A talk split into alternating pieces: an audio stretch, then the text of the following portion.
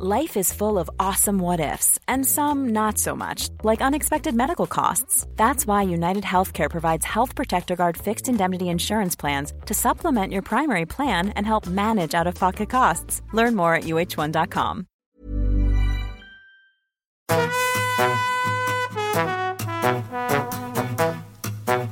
Hola, estás escuchando De piel a cabeza. Un recorrido por tu salud con Ana y Rosa Molina. Porque sabemos que el conocimiento es la mejor medicina.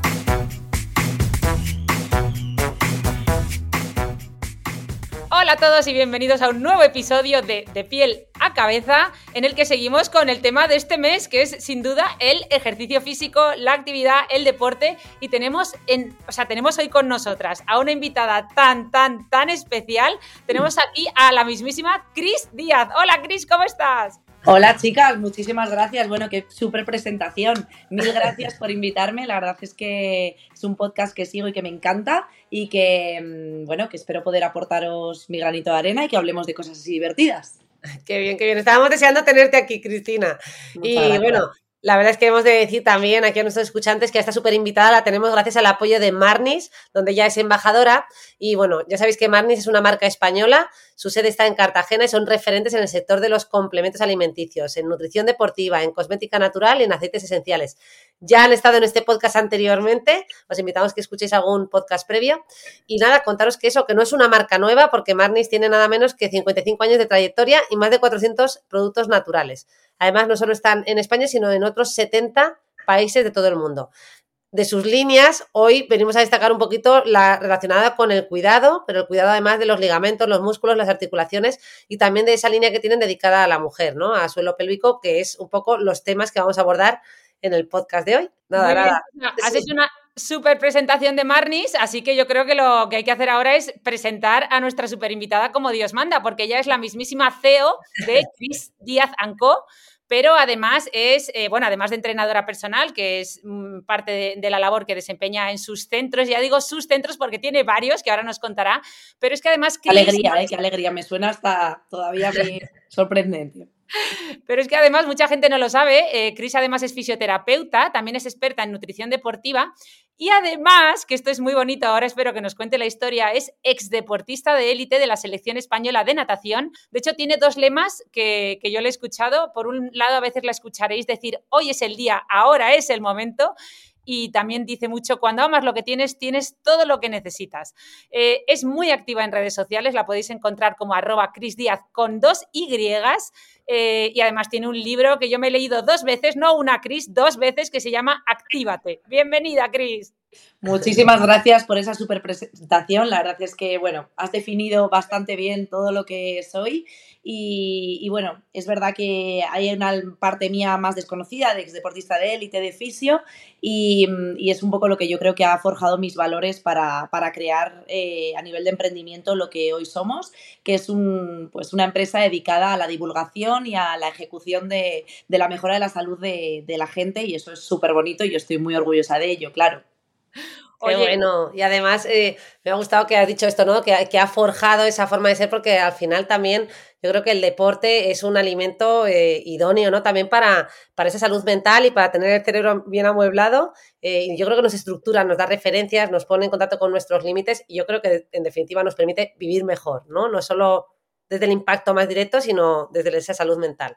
Totalmente. Al final creo que algo súper bonito que hemos conseguido los profesionales de salud y del deporte es unirnos y saber que ya no hablamos del deporte como algo que mejora tu estética, que también, sino como algo que te equilibra, te ordena eh, a nivel hormonal, a nivel metabólico, que, tiene, que te hace tener mejores relaciones con los demás, que te hace eh, tener más energía en el trabajo, eh, mm, orientar mejor tus, tus ciclos circadianos, dormir mejor. Entonces es una herramienta maravillosa para, para, estar mejor. Y al final el deporte a mí efectivamente me ha ayudado a ordenarme en todo eso y a establecer unos valores que, que me han ayudado pues, a ser muy eficiente en el tiempo actualmente. Cuando me dicen que activar en redes, cómo llegas a todo, siempre digo, al final nadie tiene que compararse con nadie. Yo entrenaba siete horas al día y luego iba a la universidad y luego además estudiaba. Entonces aprendí a hacer el tiempo muy eficiente y eso es un, sello de identidad mío, pero no todo el mundo tiene que tener esa referencia.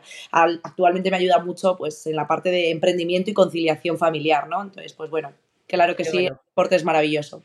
Qué bien, qué bien. Esa era una de mis primeras preguntas que ahora la reformularé un poco porque te quería preguntar precisamente por eso, pero no quería dejar de destacar, Cristina, que nosotras tuvimos la suerte de conocerte en persona porque coincidimos como ponentes en Formentera Zen hace ya un par de años, ¿no? Con otros invitados como Marcos Vázquez, María Esclapet, etcétera, etcétera. Y en aquel escenario tan idílico tú nos montaste un buen entrenamiento que nos dejó caos a todos, pero también nos dejó con ganas de más, ojo. Y, bueno, pues lo cierto es que te seguimos desde entonces en redes sociales. Yo creo que siempre es un estímulo, ¿no? Dicen que cuando ves hacer deporte, tus activas, eh, tus regiones cerebrales se activan, las relacionadas eh, con este ejercicio, como si tú también lo estuvieras ejecutando. Y a mí me encanta ver a gente deportista porque yo también lo soy, pero si lo veo, pues me animo todavía más y me lo recuerda y lo traigo al presente. Total, yo a través de redes sociales siempre digo que tenemos una responsabilidad divulgativa muy grande y en mi caso no es que esté en contra, pero no suelo mostrar un antes y un después, ese tipo de, divulgación no la hago, sino lo que sucede cada día en nuestros centros o en mí misma, ¿no? Y hay días que digo, mira chicos, hoy no puedo y no puedo y ya está. Y hay otros días que digo, oye, pues mira, esta persona que no podía y ahora puede, que ha conseguido esto, pero sea a nivel estético, sea a nivel de una patología, con un cáncer y de repente está haciendo actividad física y está mejorando su sintomatología de, mm, eh, que le genera su enfermedad, una embarazada, una persona al final lo que tú dices es estimular influenciar hacia cosas que en un momento dado te van a hacer encontrar tu momento para empezar a hacer deporte. Porque la teoría nos lo sabemos todos, pero cada uno tiene que encontrar su etapa vital y su momento para empezar y nunca es tarde y nunca es pronto. Simplemente hay que encontrarlo. Sí, además a mí me has inspirado porque yo como muchas veces voy con poquito tiempo por el tema de los niños pequeños, eh, algunas veces intento hacer cosas en casa y te he visto a ti también hacer ejercicios allí con niños y digo, oye, eh, me has dado ideas porque digo, ostras, no se me había ocurrido este ejercicio que también lo haga mi hijo y estamos haciendo los dos y ya no tenía tiempo, pero ahora sí que lo tengo porque además lo hacemos en familia. Total, es que al final los niños hacen lo que ven y, la vida nos come a veces y la frase de no tengo tiempo es la que más mm, recibo yo cada día y al final siempre digo, tienes que darte 30, 20, 40 minutos de prioridad a ti mismo para lo que hemos dicho, para conseguir estar mejor a nivel hormonal, metabólico, relacionarte mejor, etcétera, etcétera. ¿Cómo puede ser que en tu agenda esté cena con tal, recoger niños tal, reunión de trabajo pascual y no tengas agendado, agendado. 40 minutos para ti. Entonces, el poder, pues nosotros tenemos una plataforma digital que se llama Classland, por ejemplo, que se entrena desde casa y si tienes que parar el vídeo y ir a atender a un niño mientras está haciendo deberes o que lo haga contigo, es un momento idóneo. O sea, no siempre hay que buscar dos horas de entrenamiento en un gimnasio a una hora X. Hay que buscar la etapa en la que estás y poder meter ahí tu momento deportivo y flexibilizarte. Eh, eh, justo eh, la doctora Cristina Salazar, que ya es, yo creo que es una compañera ya de este podcast porque siempre la mencionamos, muy deportista, el otro día me mandaba un reto que era, si eres madre y crees que no tienes tiempo, prueba a hacer una sentadilla cada vez que escuches la palabra mamá. y vas a ver qué fuerte te vas a poner. Exactamente, exactamente. Una sentadilla por cada vez que te nombren. Totalmente, totalmente. Lo voy a apuntar y, lo voy a decir en mi centro para que, para que lo haga la gente. Me parece muy guay. Nada, yo solo quería acabar con esa pregunta que en realidad ya las medio contestado. Básicamente era que cómo mm, te veíamos en redes sociales, cómo llegas a todo, te lo ha preguntado ya mucha gente. No sé si quieres añadir algo con respecto a esto que nos has comentado, ¿no? Que aparte de esta capacidad, ¿no? Para organizarte priorizando. Yo soy una persona muy, muy organizada y tengo también muy claro el objetivo y el foco. A veces creo que hay esos dos problemas, ¿no? Que no tenemos claro hacia dónde vamos. Pasa en un entrenamiento, que a veces vamos al gimnasio y tiramos sin tener muy claro por qué y para qué. Y yo eso en mi vida intento ponerme mi objetivo de la semana, mi objetivo del mes y mi objetivo a medio plazo. Y, ser muy organizada. Tengo una agenda que mm, mis seres cercanos, mi hermana se ríe porque me dice, ¿cómo vas? Llego en siete minutos. ¿Cómo que en siete minutos? O sea, llego en diez, llego en cinco, pero ¿cómo que en siete? Y digo, es que llego en siete, no llego ni en cinco ni en diez. Entonces es como que soy muy metódica y eso, pues al final el deporte de élite creo que te ayuda a estructurarte mucho. Y yo intento trabajar un poquito en lo contrario a veces, en soltar ahí decir, oye, pues si llego en 10 o hoy no puedo cumplir con esto, ese nivel de autoexigencia bajarlo un pelín. Pero es verdad que por norma soy muy autoexigente, entonces intento cumplir mi programación y por eso quizás llegue a muchas cosas, ¿no? Cristina, me dejas impactada porque esto de los siete minutos lo llevo diciendo yo desde que tengo 15 años y ha sido siempre la risa en, o sea, entre mis amigos. Justo yo siempre decía, es que no son cinco, pero tampoco van a ser a 10, van a ser siete. Exacto, ¿Cómo que siete? Pues, pues eh, vamos, nos unimos perfectamente. Hemos elegido el número siete además, ¿no? Total, total, total. Oye, Oye, Cris, eh, y una cosa, eh, comienzas tu libro dando las gracias a toda la gente que te ha ayudado a llegar donde estás ahora eh, em, y, nombras a, muchos nombres conocidos en esos agradecimientos, ¿no? Nombras a Laura Escanes, a Blanca Suárez, a Alejandra Pereira, bueno, y un etcétera larguísimo, ¿no? y es que algunos te conocen como la entrenadora de los famosos o de las famosas. cuéntanos un poquito cómo pasaste de, de estar compitiendo en natación a natación de élite, de hecho, a de repente ser una de las entrenadoras más conocidas de, nuestro país? Bueno, voy a empezar por el principio, por cómo has empezado, eh, que empiezo agradeciendo yo siempre digo que es de bien nacido ser agradecido. Yo estoy infinitamente eh, agradecida a la vida y a muchas personas por, cuidarme como me cuidan y por darme las oportunidades que me dan. Y, mm, también tengo muy claro que mi gente de siempre eh, es un pilar fundamental en mi vida y eso para mí es clave. Dicho esto, el, titular ¿no? de entrenadora de las famosas, yo siempre digo que tiene mucha razón, pero soy entrenadora de las famosas y de mucha gente no famosa. Forman como el 3% de mi agenda, lo que pasa es que a nivel visibilidad parece mucho más grande, porque es verdad que obviamente yo en mis redes sociales salgo más a gente mediática que está dispuesta a exponerse que a gente que a lo mejor le cuesta más exponerse o que no quiero exponerla por razones X. Entonces, entreno a mucha gente mediática, mucha gente conocida, mucha gente que me ha ayudado muchísimo a dar visibilidad al deporte y la salud y yo con eso estoy feliz, con lo cual ese término me encanta siempre y cuando no se quede ahí. Obviamente, al final somos un equipo de 38 personas eh, de entrenadores y fisios y nutricionistas, entonces para mí es clave que se entienda que es todo un concepto y que ya son la punta del iceberg que se ve. No solamente entrenamos a gente mediática, ¿no? Y bueno, pues al final, ¿cómo llega hasta ahí? Pues buena pregunta. Realmente tampoco tengo muy claro cómo, simplemente creo que al final eh, yo entrenaba muchas horas, tenía una capacidad de esfuerzo importante, estudié mi carrera y cuando ya había conseguido algunos logros a nivel deportivo, quinta en un campeonato de Europa, 13 veces récords de España, empecé a sentir como que entrenar ya no me motivaba tanto como hacer pacientes. Yo fui con mi padre poniendo cartelitos por los buzones de la zona noroeste de Madrid, que era donde yo vivía en ese momento, y me fueron llamando personas. Entonces casi que me hacía más ilusión ir a hacer algunas sesiones de fisio, entrenamientos a personas que ir a entrenar mis 3, 4 horas al día en ese momento. Y poco a poco fui evolucionando, fui viendo que tampoco me motivaba de la misma manera a competir y dejé eh, la parte del deporte de élite. Tuve mucha suerte porque no tuve ese vacío motivacional que suelen tener los deportistas de élite, que suele ser bastante controvertido y doloroso, sino que al final suplí una motivación con otra. Y entonces empecé a trabajar poco a poco, con pacientes privados, me llamaron más, esta persona se lo dijo a otra, otra, otra, el boca a boca, y realmente no sé en qué momento, eh, quién fue la primera persona mediática y por qué empecé a, bueno, pues crecer a nivel de redes y me empezaron a llamar más personas mediáticas porque no lo tengo muy claro. Yo cada paciente que hacía lo intentaba hacer con todo mi corazón, con todos mis conocimientos y con la experiencia y el corazón que tenía en ese momento. Entonces, supongo que con esfuerzo, trabajo, ilusión y intentando también reciclarme todo el rato. Qué bonito esto que cuentas, Cris. Y otra cosa que me ha gustado mucho de tu libro es que dices que una semana tiene 1080 minutos y lo ideal sería dedicar 200 de esos minutos a, realizar actividad física, lo cual es verdad que suena bastante asequible, pero pocos son los que lo logran. No sé si nos puedes dar algún consejo para aquellos que no logran encontrar esos 200 minutos a la semana para, dedicar algo tan importante como la actividad física. Pues mira, lo primero de todo, que no pensemos en actividad física como correr una maratón. O sea, actividad física es moverse, el movimiento. Entonces, puedes encontrar sesiones de yoga, movilidad, salir a pasear rápido, a caminar rápido, con conciencia. Puedes ir al gimnasio, hacer pilates, trabajo de fuerza, hit, cada uno lo que le guste, jugar al pádel. Em, lo importante es que dentro de nuestra agenda semanal, seguro que todos los domingos nos organizamos la semana, sabemos qué reuniones tenemos, qué días, horarios, metamos nuestros tres días de una hora de entrenamiento y luego media horita el fin de semana. Y a partir de ahí cumpliríamos con los 200 que yo pido como mínimo y que la OMS recomienda. Así que la OMS recomienda un poquito menos, yo soy un poquito más exigente, saco el látigo. Pero es que bueno, creo que el hacer deporte nos viene tan bien y nos aleja tanto de patologías de todo tipo que voy a ser un poquito exigente. Muy bien, muy bien. Oye, Cristina, ¿y cuál es la mejor edad para el mejor rendimiento físico? Y añadiría una preguntilla más que puede ir en el mismo pack, que es, ¿puedo ponerme a hacer ejercicio a partir de los 40 si nunca lo he hecho? Bueno, obviamente sí, a partir de los 40, 50, 60, 70 y 80. Al final siempre es buen momento para, empezar a hacer deporte.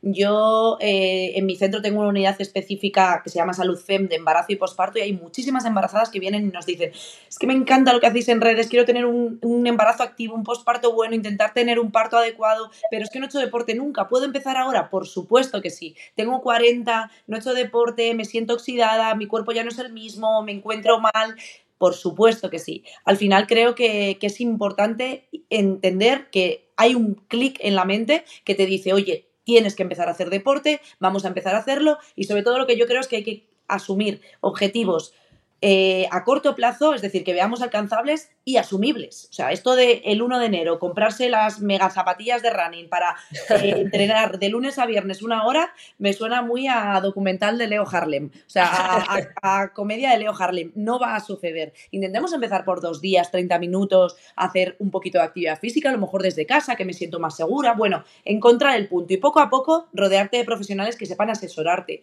Al final siempre decimos el entrenamiento personal. El entrenamiento personal era un lujo. Ahora mismo es un lujo que te das a ti mismo. Creo que invertimos en millones de cosas más que, a veces son mucho menos, que a veces son mucho menos importantes e interesantes. Entonces, de verdad, ubiquemos nuestra, nuestra prioridad con nuestra salud. Y la primera pregunta que me habías hecho, que se me ha ido por un momento. Sí, ¿cuál crees que es el mejor momento para el mejor rendimiento físico? Si es que lo hay, eh, Yo creo que depende el deporte, depende de si es un deporte de velocidad o de, o de o más cardiovascular, porque eh, fibra rápida, fibra lenta. Y luego yo siempre hay algo que digo, es que yo no tengo la, resistencia física ni el entrenamiento que tenía cuando hacía deporte de élite con 23 años, pero tengo una mente que eh, si ahora me pusiera a competir y una experiencia, no sé cuál primaría de los dos para conseguir un mejor resultado. Con lo cual, al final, es un equilibrio entre la madurez, la experiencia, la etapa vital, lo feliz que estés, eh, mm, se refleja absolutamente en el, en el rendimiento físico. Con lo cual, una edad idónea no existe. Qué buena, buena respuesta, me ha gustado. Qué bueno, Cris. Oye, y, en el prólogo de tu libro, que está escrito por Risto Mejide, él dice que lo que más le llamó la atención de ti cuando te conoció es que a tus clientes, entre comillas, los llamabas pacientes, ¿no? Esto es algo que obviamente pues, los profesionales de la salud eh, hacemos mucho y es que vosotros afrontáis también el deporte cuando los pacientes llegan allí, ¿no? Eh, de una forma veo que les hacéis pues un, estudio, ¿no? Completo para ver su índice de masa muscular, cómo está de grasa, cómo es su metabolismo basal y en función de eso prescribís una pauta de ejercicio que aprovecho para preguntarte, mm, supongo que es completa, ¿no? Porque ahora está ese dilema de aeróbico o anaeróbico, fuerza o cardio, ¿no?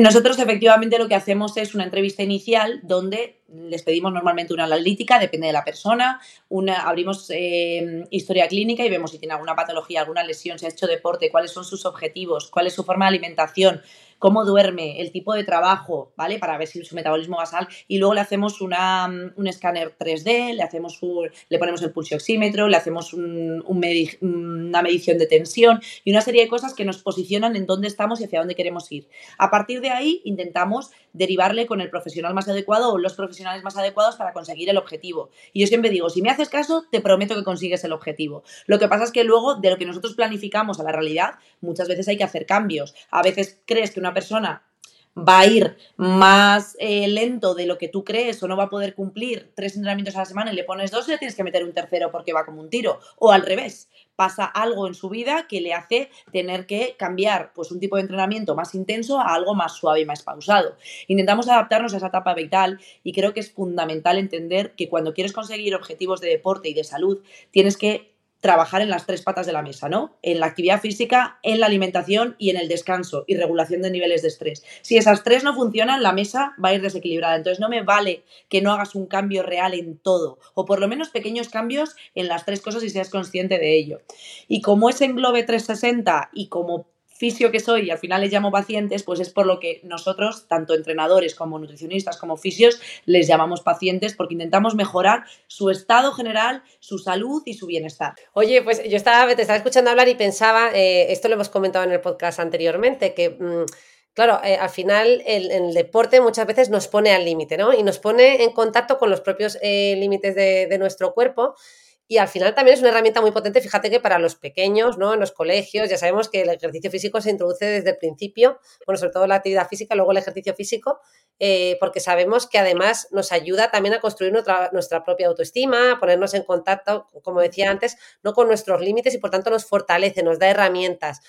En fin, pues yo en relación a esto te, te, quería preguntar, ¿qué opinas tú de estos, de los límites del cuerpo? ¿Cómo lo has utilizado tú? ¿Cuál ha sido tu experiencia? Bueno, yo creo que es interesante saber que efectivamente el deporte muchas veces nos pone al límite, pero yo siempre digo que hay que trabajar en la escala de grises. Hay entrenos que construyen, hay entrenos que destruyen, hay entrenos que mantienen y todos son igual de importantes. No hay que acabar al 2000% en todos, ni acabar al 10% en todos. Si encadenamos pereza permanentemente y vamos al gimnasio y no mm, damos el 100% en algunos entrenamientos o en algunos momentos del entrenamiento, seguramente no estamos construyendo lo que queremos. Pero también hay que saber escucharse y saber que hay días que no. Eh, yo siempre digo que acabo, y os pasará a vosotras en consulta, el día agotada y no es de ver 6, 8, 10 o 12 pacientes, es de adaptar mi nivel de intensidad a lo que necesita cada uno. Y es decir, hay gente que viene hipermotivada, que siempre viene motivada, a la que hay que bajarle para que no se lesione o no llegue a un límite, a un estado emocional demasiado exigente a través del ejercicio, y hay otra gente que todo lo contrario, siempre tienes que estar tirando y para arriba y para arriba y está con la energía bajita, ¿no? Entonces hay gente que te, que te quita energía y hay gente que te da. Pues yo creo que la mayor satisfacción que puedes encontrar es conocer a tu cuerpo para saber adaptarlo. Y hay días que te equivocarás y te pasarás de vueltas y de repente un día te lesionas y hay otros días que dirás, mira, llevo vagueando un mes, no estoy consiguiendo objetivos, tengo que intentar ponerme más ahí. ¿Y cuántas veces nos ha pasado de estar en un entrenamiento con alguien y que se eche a llorar, ¿no? De que salen ahí todos los lo más profundo y personas que de repente no hablaban mucho y empiezan a contarte y a hablar y a abrirse y a mm, sentir como la autoestima está mucho más arriba y les ves que incluso cambian su, su, look, su outfit para venir a entrenar, ¿no? Y venían con camisetas anchas de JB y acaban con un mono de blanco de, de Lucazo de último modelo, ¿no? Entonces ves esa evolución eh, cada día y es, y es bonito, es bonito. Qué bueno, pues eso es lo que me hace falta a mí, cambiar el look. Menos mal que nuestros escuchantes no pueden, no pueden vernos, porque está aquí Cristina estupenda, la doctora Ana Molina un poco más intermedia y yo estoy aquí con un forro por la muerte de frío en mi casa. Yo, como os he dicho antes de grabar, este look en mí no es muy habitual, pero vengo justo de, de otra, de otra historia y, y hoy me tocaba el look un poco más de oficina. Pero bueno, yo tengo una paciente que siempre dice, te prometo, es argentina, te prometo que el lunes que viene me compro un lucaso y empiezo a entrenar mucho mejor. Y de vez en cuando, cuando tiene varias semanas ahí que está entrenando regular, se pone el lucazo nuevo y parece que, que está arriba. Sí, sí, parece que te da energía. Eso lo hace mucho Ana, que se compra siempre el último modelo cuando va a iniciar una actividad. bueno, Cristina, vamos a pasar a ese un segundo bloque, que donde ya que estamos aquí tres mujeres, hablar un poquito más de mujer y deporte. Y es que justo una de tus grandes especializaciones en lo que ha sido innovadora es en, en recomendar actividad física, ¿no? Eh, no solo pues, en general, sino también ese trabajo de fuerza a mujeres, a mujeres embarazadas y también durante el posparto. ¿Nos puedes contar algunos beneficios del deporte en estas etapas tan difíciles para una mujer y la mejor forma de enfocarlo? Bueno, sobre todo es que te estás dando un tiempo a ti mismo. En el caso del posparto es que todo el mundo está pendiente del bebé, del nuevo ser, de lo que sucede ahí y nadie está tan pendiente de ti. Entonces, que simplemente te dediques un ratito para ti es una prioridad maravillosa. Durante el embarazo hay miles de estudios ya que nos avalan y la verdad es que tenemos además a muchos ginecólogas y ginecólogos entrenando con nosotros que quieren ver cómo lo hacemos porque están francamente sorprendidos con los resultados en el parto. Entrenar en el embarazo no te asegura un buen parto, pero sí echas fichitas hacia, hacia el buen sentido. Nosotros siempre decimos que el parto es una maratón, que en una maratón tú vas a sufrir porque son 42 kilómetros, en un parto seguramente mm, tengas que afrontar situaciones de dolor, situaciones de contigo misma, pero que si has entrenado para ello vas a llegar en muchas mejores condiciones. Hay estudios de evidencia científica que disminuyen episiotomías, disminuyen partos por cesáreas, la recuperación en el pasparto es mucho más rápida y mucho más, mucho más eficaz, ya no solo a nivel estético, sino a nivel de equilibrio hormonal, a nivel de autoestima el entrenamiento en embarazo también obviamente hace que cojamos menos kilos durante el embarazo y eso favorece que tengamos menos lumbalgias, menos pubalgias y eh, que nos pongamos más fuertes para la llegada de un bebé, que recordemos que durante, depende del bebé, meses o años, duerme poco y te hace tener, necesitas una resistencia que quizás antes no necesitabas porque duermes menos, porque tienes que tener fuerza y una higiene postural que requiere pues una lactancia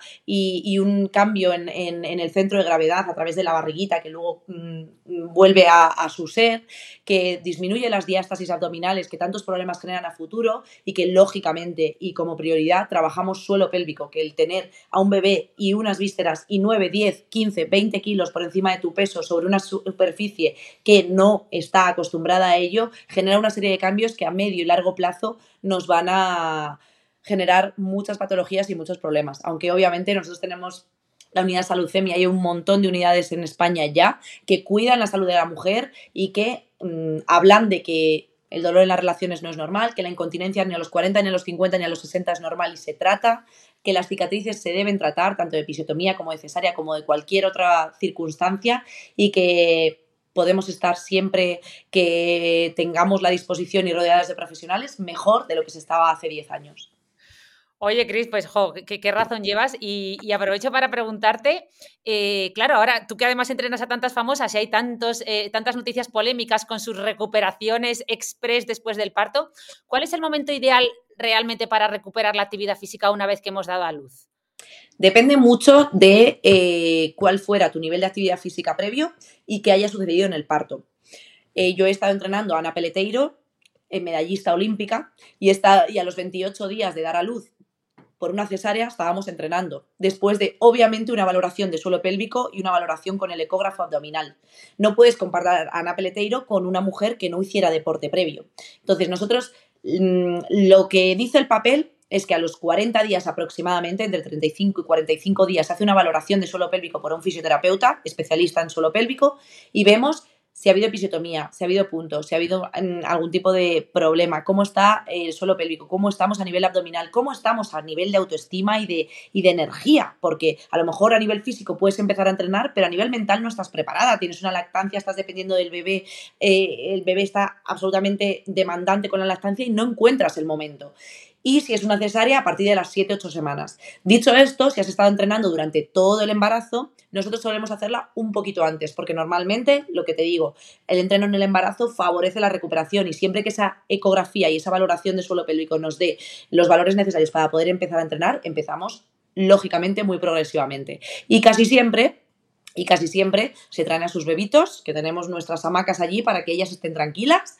Y tenemos las dos opciones. Una, que la mamá deje en casa al bebé y se dedique una hora a sí misma olvidándose del bebé. O si eso le va a suponer un estrés o está con lactancia materna exclusiva demanda y le va a generar mucha más tranquilidad tenerlo, que lo tenga al lado.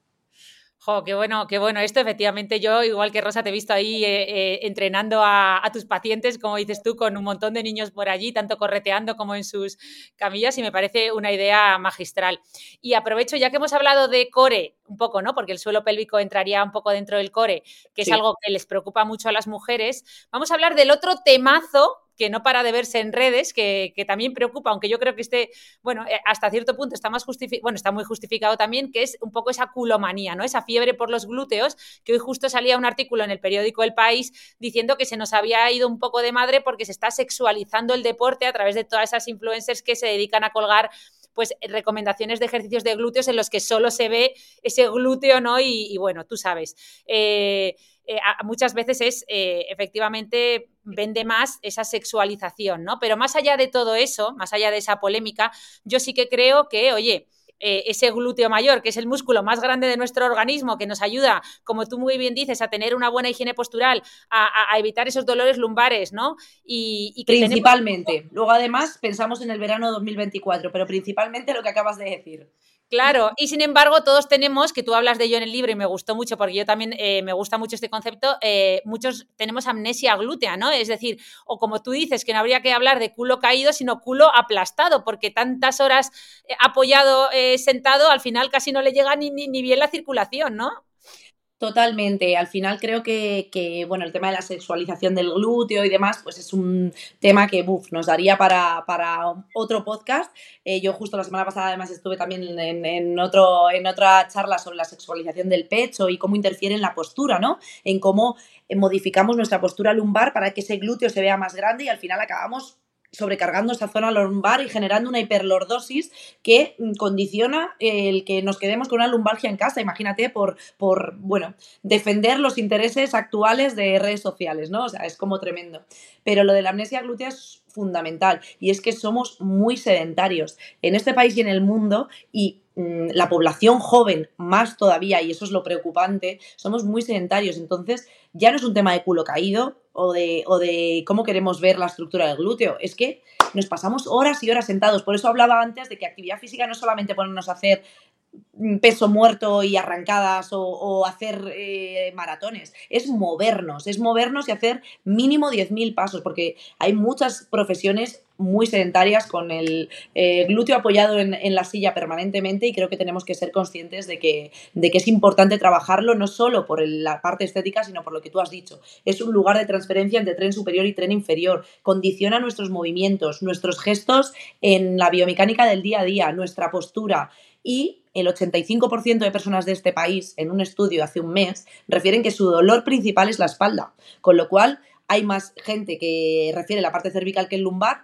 pero es que todo va unido, entonces debemos preocuparnos por lo que vamos a ser a los 70, a los 80, a los 90, que vivimos 100 años casi, ya no vivimos 70. Entonces, oiga, que quiero llegar a 85, pero bien, vivir, el otro día también veía una frase que decía, quiero vivir bien, quiero morir tarde y morir rápido. Porque al final pasar ¿no? de 0 a 100 en plan eh, con una calidad de vida, que es lo interesante. Mira, yo ahora tengo una pregunta que es un poco amplia, porque estoy segura de que bueno, tiene que ver con la alimentación, qué comer, qué beber, y que podríamos enfocarla efectivamente a los tipos de, tipos de deporte, a según quién, según su entrenamiento previo, etcétera, etcétera.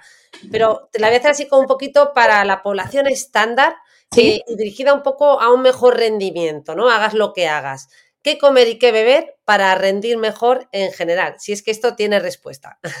Complicado al final un poco porque es verdad que hay muchas modas en cuanto a alimentación, en cuanto a todo, pero en cuanto a alimentación especialmente, ahora, bueno, pues ayuno intermitente, gente que no aguanta tantas horas sin comer y venimos de, comer cinco veces al día y ahora nos hablan de ayuno intermitente. O sea, mi abuela de 94 años con sus rosquillas y que le ponía azúcar a todas y vive fenomenal, no entiende nada, ¿no? Ni yo tampoco a veces. Pero creo que es importante tener claro que hay que tener una alimentación equilibrada y escuchar un poco a tu cuerpo. ¿Qué te sienta bien, qué no? Oye, pues a mí me sienta fenomenal no desayunar tomarme un cafetito, un té por la mañana y luego no, no tirar hasta las 12 o la 1. Pues fenomenal, está bien. Oye, pues yo es que los días que entreno sin haber comido nada me mareo. O los días que entreno y he comido algo previo, me revuelvo. Al final, cada uno tiene su modus operandi, sus organismos que o sea, su organismo que, que trabaja de una manera o de otra. Entonces creo que es muy importante saber lo que a cada uno le va bien. Creo que es interesante saber que obviamente el azúcar tenemos que, y los ultraprocesados tenemos que eliminarlos la mayor parte posible de, nuestro, de nuestra alimentación, que es muy importante el consumo de grasas saludables, que es como que oímos grasa y nos sacamos las, las uñas, y la, un mínimo de proteína, que especialmente las mujeres tendemos a no hacer un consumo suficiente de proteína. Sobre eso, un hidrato de carbono, pues depende de cómo, cuándo vayas a entrenar, cuál sea tu nivel de, de hambre también, tienes que saber eh, en qué momento estás y escuchar un poco a tu cuerpo. Igual un día necesitas un plato más grande, más pequeño, alimentarte de forma consciente, es la clave. Variado, equilibrado, con cosas de siempre, con alimentos eh, bueno, de la huerta, alimentos que no estén procesados e intentar sobre todo hacer ese aprendizaje desde que los niños son pequeños, que al final pues hacen lo que ven. El otro día me decía mi hijo, mamá, entrenamos un poco, el de seis años. Digo, sí, cariño, ¿qué hacemos? Y me dice, pues unas pesas y unos burpees. Me decía, me llevaba las manos a la cabeza como, Dios mío, pero ¿en qué le estoy? Bueno, pues él al final ve a su padre, que vamos de vacaciones, se va al gimnasio, voy yo, salgo a correr, eh, voy... Entonces, transmite y hace lo que ve. Entonces, igual con la alimentación.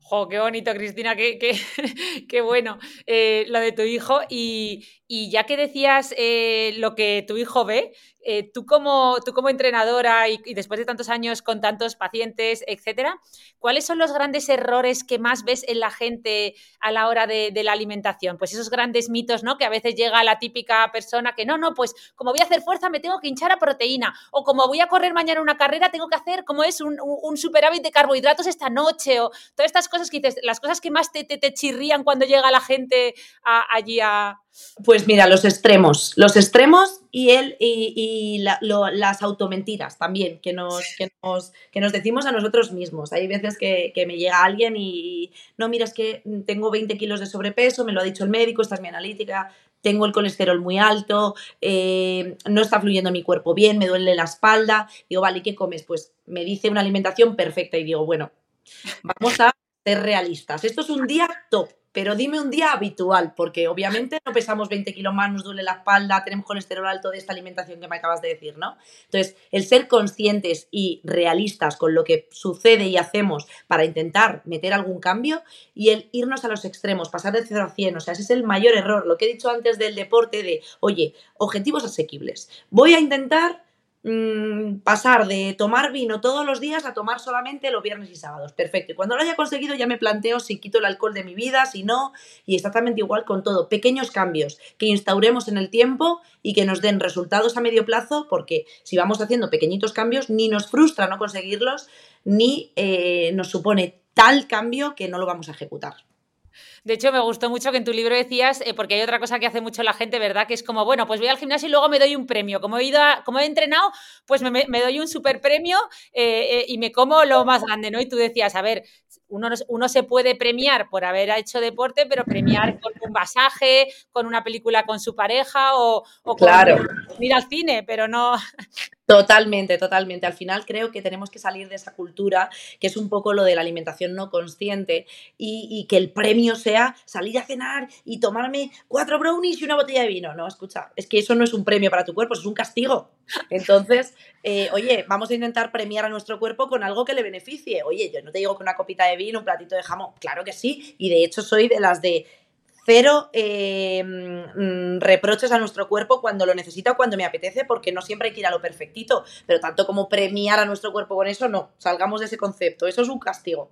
Sí, sobre todo cuando es excesivo, desproporcionado y además repetido, ¿no? Porque efectivamente yo creo que también hay que tener flexibilidad para de vez en cuando. No tiene que ser eso, a lo mejor no el concepto de premio, pero que bueno, pues que hoy me han venido y me han traído unos pastelitos, pues. No, pues no, venga, consciente de que de vez en cuando me gusta hacer el mal y me voy a tomar este brownie muy a gusto, pero estoy haciendo el mal, no es un beneficio para mi cuerpo, ¿no? Vale, pues eh, oye, y aquí eh, entonces un añadido, ¿no? A todo este tema, entonces, temas suplementos, podríamos preguntarte cómo, cuándo y cuánto. En el deporte, en el deporte, ¿eh? que no en la vida en general, sino tú que, eso, eso. les planteas como suplementación a, los deportes, o sea, a la, gente con la que trabajas. Yo siempre intento decir que no son suplementos, aunque se llama así, sino complementos, para intentar un poco salir del concepto a la gente de no voy a suplir nada, sino voy a complementar cosas que me faltan. Lo idóneo sería comer estupendo, hacer este deporte, eh, dormir, no estar estresado, pero no es la realidad a mí me da mucha rabia cuando en redes decimos, no, es que no es necesario complementarse ni suplementarse porque eh, con la alimentación es suficiente. Ya, mm, pero es que no, no comemos como deberíamos, los suelos no están como estaban a nivel de nutrientes, lo que sucede en nuestro día a día a veces no lo controlamos porque nuestros niveles de estrés a veces no los podemos controlar. Entonces, lo perfecto ya sabemos lo que es, pero como no puede ser, yo sí estoy a favor de los complementos y mm, siempre digo que eh, a mí me gusta mucho el magnesio, creo que es fundamental. Además, el, magnesio que pasa la barrera hematoencefálica y el que no, el que nos ayuda a nivel digestivo y el que nos ayuda con, con el cansancio, la recuperación y el sueño. Me gusta mucho todo lo que tenga que ver con, complementos que nos puedan ayudar a nivel articular y muscular, ¿no? Condrogel, patrogel de Marnis, yo soy una fan porque creo que protege nuestras articulaciones, ligamentos y músculos y nos ayudas. Una buena proteína después de los entrenamientos, por lo que decimos, porque hay un déficit de consumo de proteína de calidad, eh, especialmente en las mujeres grande. Eh, y especialmente en momentos como la menopausia, donde tenemos una pérdida de masa muscular y donde nos vemos mal, y entonces como nos vemos mal de perdidos al río no hago deporte, y entonces si hago deporte pierdo masa muscular y, y entonces peor para nuestros huesos. Y bueno, para mí serían esos tres complementos si tuviera que hablar. Algo de cuidado articular muscular, algo que tenga que ver con, el magnesio a nivel digestivo y a nivel eh, recuperación y una buena proteína de calidad. Qué bueno lo de la proteína, porque esto es algo que yo también he aprendido gracias a vosotros, a todos los que divulgáis sobre, sobre salud, porque es verdad que, que, terminamos, y es algo muy de mujeres, ¿eh? Los hombres, yo creo que con todo lo que, ahora que además todo está suplementado con proteína, pero, pero las mujeres caemos siempre en este error, ¿no? En tomar mucha menos, menos proteína de la, de la necesaria.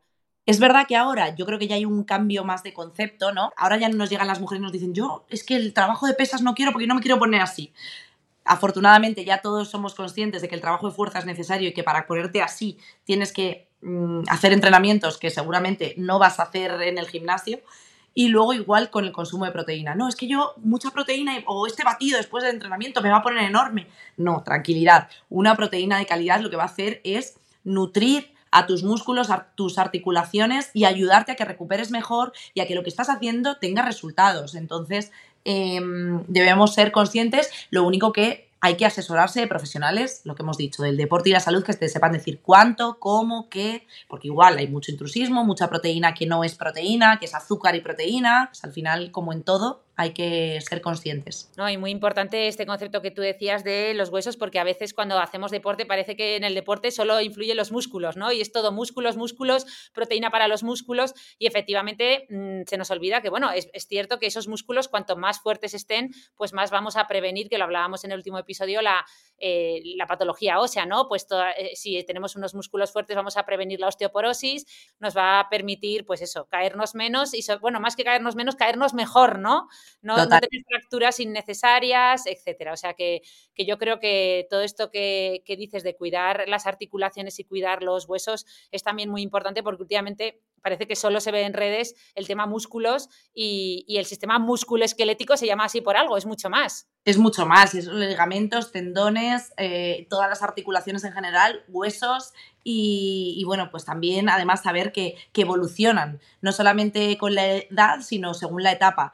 Eh, hay cambios hormonales concretos que interfieren mm, radicalmente en nuestro estado del sistema musculoesquelético, ¿no? Durante el embarazo hay un cambio en la relaxina que hace que a nivel articular estemos mucho más laxos y esto genera una serie de consecuencias que tenemos que tener en cuenta para el deporte, para el entrenamiento, para que no se nos caiga la embarazada, para que tenga un control y una estabilidad.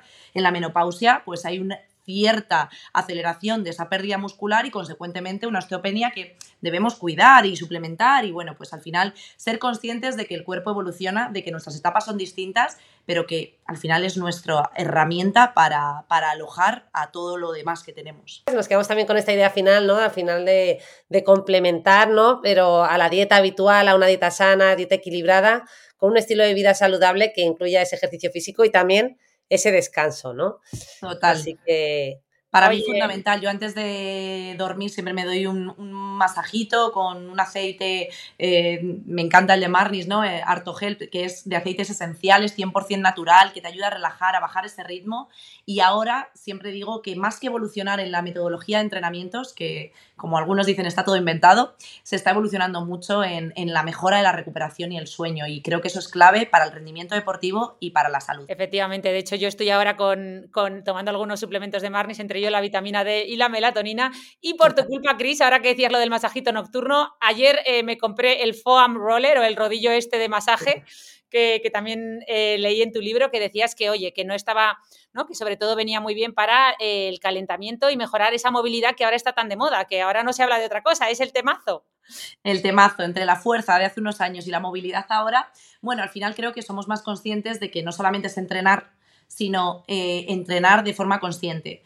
Yo no hago entrenamientos de más de 45 o 50 minutos para la población general, de 45 o 50 minutos, pero conscientes. Cada gesto, cada repetición, un buen calentamiento de movilidad, un buen, eh, una buena vuelta a la calma, unas buenas repeticiones con un patrón respiratorio consciente, con una activación de suelo pélvico y de abdomen como núcleo técnico sobre el que avances a nivel de rendimiento creo que es clave para conseguir resultados. Así que sí, movilidad, sí. Pues muchas gracias, Bonita. Ha sido un placer tenerte aquí. Y oye, tú lo has dicho, eh, repetición. Ojalá, ojalá, ojalá podamos repetir con Chris, porque esta ya es nuestro segundo encuentro con ella. El primero fue moviéndonos, este ha sido aquí online y yo creo que tenemos que ir a entrenar con ella un día, Rosa, por Dios. O hacemos un podcast en movimiento, también puede ser. Oye, hablar y movernos, como Llevamos... planazo de amigas llevamos un montón de tiempo detrás de eso, que te lo diga Rosa, como los filósofos peripatéticos, eh, que además es como mejor se piensa, pero no lo hemos logrado aún. A ver no, porque tú y yo nos veíamos como un poco patéticas, más que peripatéticas, pero ahora nos vamos a juntar con Cris Díaz y va a mejorar bastante el tema, así que... Ya verás, ya verás como si yo os hago que os veáis estupendas mientras entrenáis y hablamos un poco. Yo me despido también, muchas gracias Cristina, sin duda un placer tenerte, yo creo que te hubiéramos hecho muchísimas más preguntas, tendríamos de cada pregunta un podcast, pero no es posible por limitaciones obvias de tiempo y nada, también agradecer a Marnis que eh, apoye ¿no? Eh, este podcast, que apoye el conocimiento de valor ¿no? y apueste por, por trasladar eh, este tipo de, ¿no? de acciones divulgativas y que también apuesten por seguir haciendo esa investigación en el campo de los complementos que bueno, es una labor que llevan haciendo desde hace muchos años y oye, pues estamos agradecidas que hayan eh, apostado por, por nosotras, ¿no? Más de 400 productos, que yo fui a la fábrica para ver todo el proceso y todo el super, la superestructura que tienen y más de 400 productos, increíble. Toma ya, Rosa, pues a ver si llegamos nosotros a los más de 400 episodios y, y a más de los 400 centros. Ojalá, ojalá, ojalá. A todos los que estáis detrás del micrófono, muchísimas gracias por escucharnos y nos vemos el próximo viernes. Hasta pronto. Hasta pronto. Gracias, chicas, un placer.